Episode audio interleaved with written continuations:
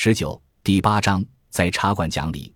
从晚期帝国时期以来，由于社会的许多领域中政府权威的缺失，为地方精英留下了巨大的权力真空，其活动成为社会稳定的基础。茶馆讲理被人们接受的原因之一是，在一个公共场所处理争端，实际上是在公众眼睛的密切注意之下，使判决者或调解者必须尽量按公平行事，否则民众的舆论会对调解人的声誉不利。这也就是吃讲茶成为社会调解的同义词的由来。我们还应该看到，社会调解不仅仅是帮助人们解决争端、处理矛盾，这种活动还具有更深刻的意义，因为它表明，在中国社会，非官方力量始终存在，并在日常生活中扮演着极其重要的角色。虽然这种非官方力量从来没有发展到与官方对立或直接挑战的地步，但是它的存在及其对社会的影响。都使官方的司法权在社会的基层被分化。遇到争端，居民们大多喜欢选择茶馆讲理，而不是到地方衙门告状。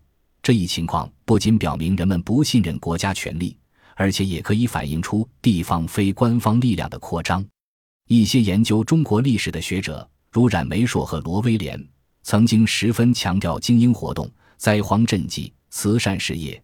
地方修建和其他管理活动在十九世纪中期之后的极大发展，以及其对社会的深刻影响，但他们的分析并未将茶馆讲理这种社会调解包括在内。冉梅硕和罗威廉采用公共领域的概念来分析社会变迁，而黄宗智认为司法系统在国家和社会之间存在一个半制度化的第三领域。但是，我认为。地方精英们参与吃讲茶的活动，表现了精英活动的另一个侧面，那就是精英们如何处理个人之间以及个人与社会之间的冲突。这也是一扇观察基层社区如何维持社会稳定、民间秩序如何存在于官方司法系统之外的窗户。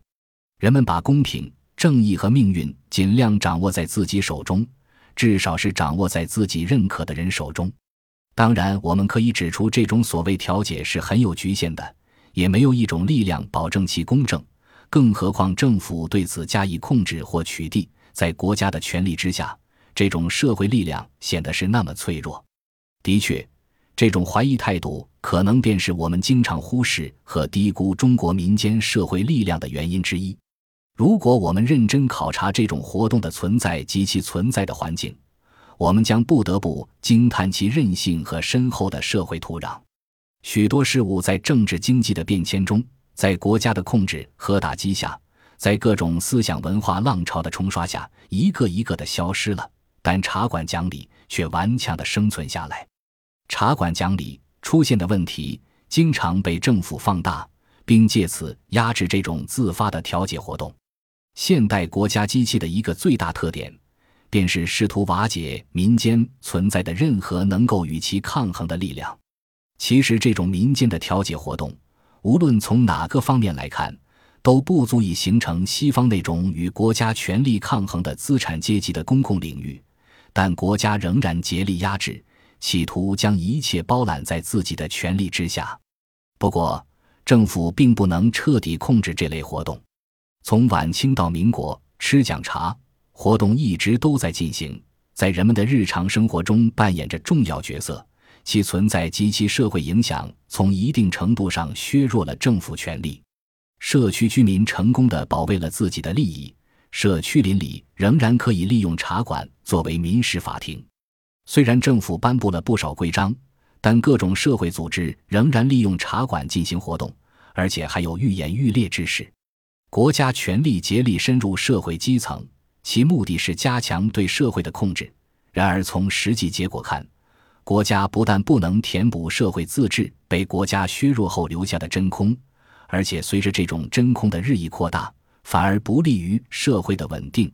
这是与其初衷相违背的。